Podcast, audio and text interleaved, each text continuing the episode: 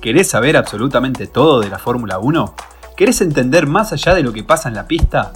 Bienvenidos a Sabemos la Fórmula, con Ilan Kuchevaski, un podcast pensado para todos los fanáticos de la mayor categoría del automovilismo.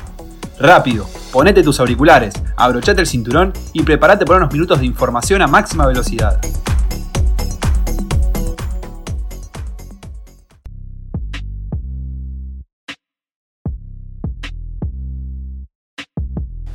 Hola, hola, bueno, ¿qué tal? Bienvenidos a todos de vuelta a Sabemos la Fórmula, este, este podcast que habla de la máxima categoría del automovilismo. Estamos muy contentos que, nos escuchen, que nos hayan escuchado la primera vez y ahora que estén por segunda vez acá compartiendo nuestra pasión. Eh, obviamente tengo muchas cosas que aprender, muchas cosas que, que ir puliendo, pero la verdad es que nos vamos muy contentos con el resultado del primer podcast.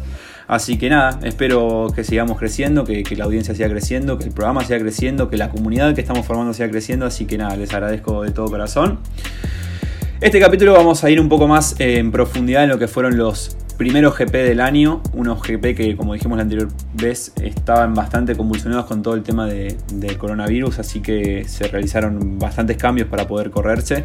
Eh, pero bueno, primera fecha doble de la historia, que es, el, que es el GP de Austria, el GP de Estiria, que en realidad obviamente se realizó en el mismo Red Bull Ring, como, como lo llama Red Bull, que es dueña del circuito, que es el GP de Austria, en realidad el Gran Premio de Austria, que la semana siguiente le pusieron GP de Estiria, que es la, ciudad donde se realiza, para no confundirlos y para que si hay un ganador GP de Austria, la semana siguiente haya con otro nombre y pueda quedar más cómodo en los registros.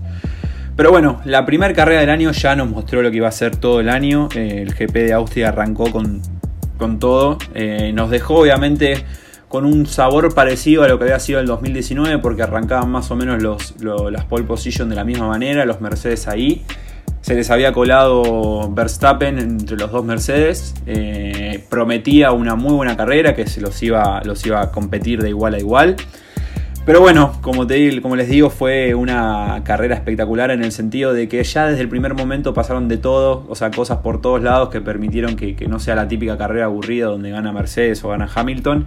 Eh, para empezar, hubo, tuvimos nueve abandonos, que fue una locura. O sea, la carrera de 20 la terminaron 11 eh, corredores nada más.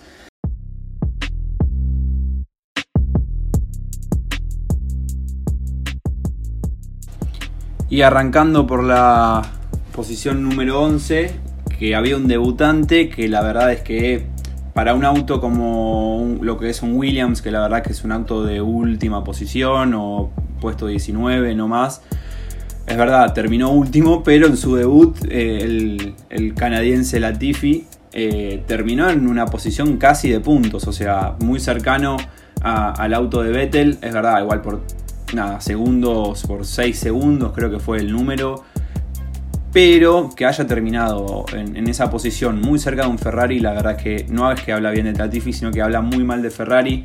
Ferrari para, el inicio eh, mostró que sus autos no están a la altura, nuevamente están teniendo problemas, pero en la primera carrera eh, se, vio, se vio muy exagerado el tema. Vettel parece ya abandonado, ya con su, su partida, con su no renovación, como le comentaron. Eh, parece que están abandonando su auto. A diferencia de, por ejemplo, Leclerc, que terminó segundo mágicamente porque, bueno, hubo una penalización a Hamilton, hubo un toque que después vamos a estar hablando con Albon, que, permitió que Leclerc, con un auto que no es para nada competitivo, termine en la segunda posición. Eh, el primer puesto fue para Valtteri Bottas. En su primera carrera del año dijo, bueno, o sea, nos mostró a los televidentes espectadores y fanáticos de que iba a dar pelea, o por lo menos eso parecía en la primera carrera. Pero bueno, pasó de todo. Eh, hubo nueve abandonos, como les dije. Eh, tuvimos el toque de Hamilton, que ahora sí lo vamos a decir en profundidad. Hubo un toque de. A ver, Albon estaba en posición ya de, de, primeros puestos, estaba tercero y era su primer podio. Eh, recordemos que el año pasado en Brasil tuvo un toque con Hamilton que no le permitió tener su primer podio. Y bueno, pasó exactamente lo mismo que había pasado en Brasil. Eh, Albon estaba para ganar la carrera, no solamente para, tener su podio, sino que estaba para ganar la carrera. y en un adelantamiento con Hamilton, que Hamilton no lo dejaba pasar, intentó pasarlo por afuera, Hamilton no le dio lugar, lo tocó y, lo sacó de, carrera. Eh, nada, eh, terminó de, abandonando, Albon no pudo continuar. Hamilton recibió una penalización de 5 segundos y esos 5 segundos le permitieron a Norris, por ejemplo, que, pueda realizar su, podio, que termine tercero y que Leclerc termine en una posición segunda, que la verdad es que con un auto de Ferrari, como dijimos, no estaba para, pero la verdad que es muy meritorio para, para Leclerc, que muestra que es un piloto que, la verdad es que ante cualquier eh, problema, ante cualquier... Eh, cosa que, le venga en contra, él parece tomar fuerzas de donde no hay y, termina consiguiendo un segundo puesto impresionante y arrancar un campeonato con 18 puntos. Eh, bueno, eso fue la, primera carrera, el GP de, Austria. Se le viene negando, como dijimos, al Bon, pero bueno, todos sabemos que más adelante tuvo su, podio, pero bueno, queda con el sabor amargo porque parecía que iba a tener su primer victoria en la Fórmula 1. Eh, también podemos, podemos remarcar eh, a los Racing Point que hicieron una buena tarea. Igual Stroll tuvo que abandonar por un problema en su, motor, pero bueno, hicieron habían hecho un muy buen fin de semana, habían hecho una buena clasificación. Carlos Sainz, que parecía estar sólido de vuelta, terminó en un quinto puesto. Eh, que, lo, que, lo, muestra de vuelta por qué Ferrari, muestra por Ferrari eh, decidió apostar por él. Así que bueno, ese fue el pequeño resumen del GP de Austria. Y ahora vamos a pasar al GP de Estiria.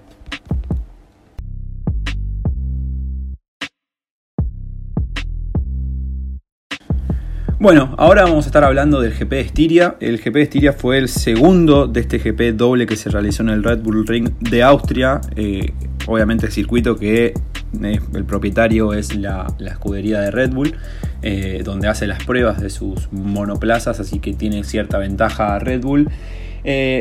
Bueno, y la verdad es que no fue tan llamativo como el GP de Austria, porque bueno, el GP de Austria tuvo un montón de abandonos, tuvo peleas en todos los puestos, pero sin embargo nos dejaron algunas cositas eh, bastante buenas que, como dije, ayudan, ayudaron a seguir incentivando la Fórmula 1 eh, durante este año tan particular y con una agenda deportiva casi nula. Eh, recordemos que el GP de Estiria se corrió en plena pandemia, eh, donde no hubo obviamente público, en Europa la gente estaba en su casa, entonces como comentamos el, el anterior podcast, como comentamos en el anterior podcast, eh, hubo mucho más rating en cuanto a las carreras.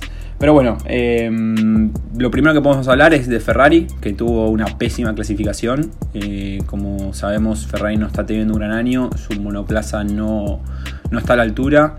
Eh, hicieron una pésima clasificación y en la primera vuelta sus dos pilotos, Vettel y Leclerc, eh, se tocaron y tuvieron que abandonar los dos eh, en la primera vuelta. Y lo increíble es que en este toque que tuvieron el culpable fue Leclerc, que semana anterior había sido el héroe de Ferrari que se había metido en el podio en un segundo puesto, como dije en este mismo podcast, casi impensado con un monoplaza tan malo, por así decirlo.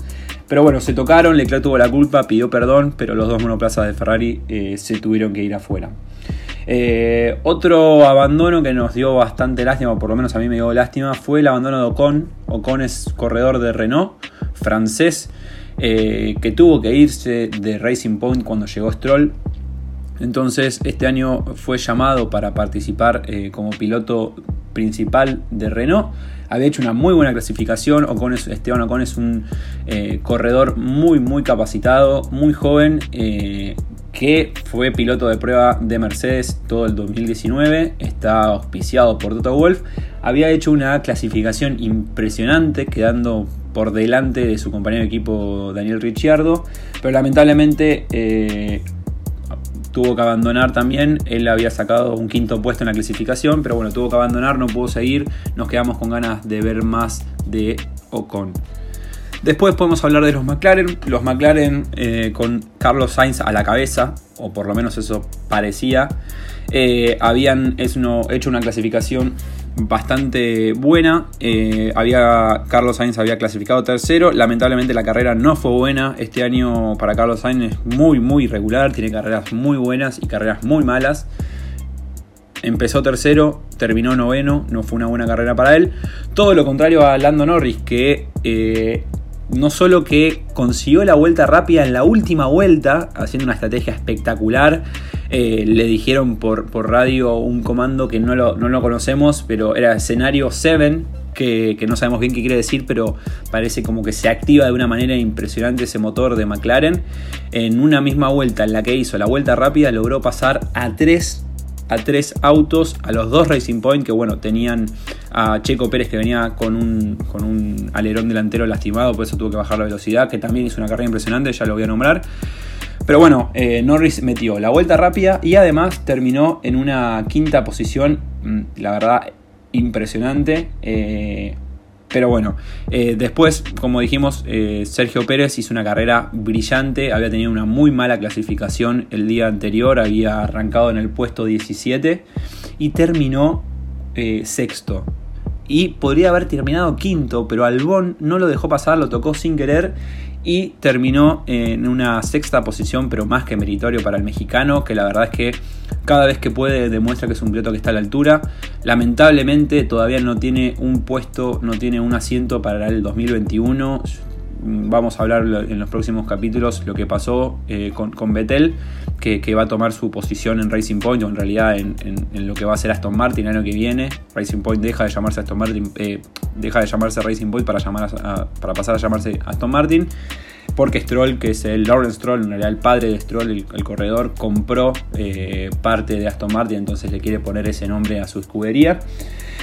Y por último, podemos hablar de Albón, que es un piloto que siempre motiva, parece que, da para más y también bastante regular. Tuvo la mala suerte de la semana anterior en Austria no poder mm, completar su podio, lograr su podio, tampoco su primera carrera. Eh, no está haciendo una buena temporada en lo que va del año. Eh, pero bueno, es un piloto que quizás eh, puede dar más de lo que está mostrando. Siempre, por lo menos en las clasificaciones, muestra que, es un piloto que que puede llegar a apuntar a algo más, pero por ahora se está quedando en la puerta. Y por último, obviamente, vamos a dar los puestos de, finalización de la carrera, que son en tercer lugar Verstappen, con una muy buena carrera, eh, recuperándose de la semana anterior. Bottas en segundo puesto, que hasta el momento se mantenía primero en el campeonato. Y Hamilton, que había hecho, o que hizo en realidad, una carrera perfecta de punta a punta, eh, en la que no hubo no hubo ni una, ni una duda por parte del sexto del sextuple campeón eh, Hamilton en inglés que la verdad que hizo una carrera impresionante eh, dejando o sea era imposible competir contra él en esa carrera. Eh, y bueno se puso a tono con el campeonato. Por más de que permanece segundo para esta altura de las fechas está obviamente demostrando que va a dar pelea y que va a mostrar está demostrando que va, que va a ser su séptimo su séptimo título pero bueno, ese fue el resumen de las dos primeras carreras de, Austria-Estiria. Eh, más adelante o, en el próximo capítulo en realidad vamos a estar hablando un poco de lo que es el... En realidad no sé si el próximo capítulo todavía no lo decidí, vamos a estar hablando de la carrera 70 aniversario o si vamos a estar hablando de Monza. Eh, porque para el 70 aniversario quiero hacer un resumen de todo lo que fue estos 70 años de Fórmula 1 y me parece que Monza eh, quizás tiene algo para, hablar ya, como estamos hablando de carreras y el desarrollo de las carreras, me parece que puede ir más enlazado con este capítulo que con el capítulo del 70 aniversario, porque la verdad que Monza es una carrera que pasó de todo, eh, un primer puesto impensado, un un constructor ganando la carrera impensado.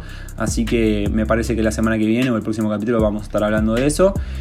Pero bueno, ya lo, van a ver en redes, se lo voy a estar anunciando. Obviamente, si les gustó este capítulo, les pido que lo compartan, que le den like, que me sigan y que me dejen en sus comentarios de lo que quieren que hable, si quieren que corrija algo, si quieren que, amplíe información de algo en particular. Como les dije, eh, este tipo de podcast yo lo quiero hacer más cercano a ustedes, que sea una charla, hablando, por más de que no haya una, una, vuelta de, recepción del mensaje, eh, me gusta que parezca una charla de café, Así que yo los comentarios los voy a leer y mucho porque ese va a ser mi, ida y vuelta, o sea, mi vuelta por lado de ustedes. Así que nada, espero que me dejen los comentarios. Les mando un beso y nos vemos la semana que viene.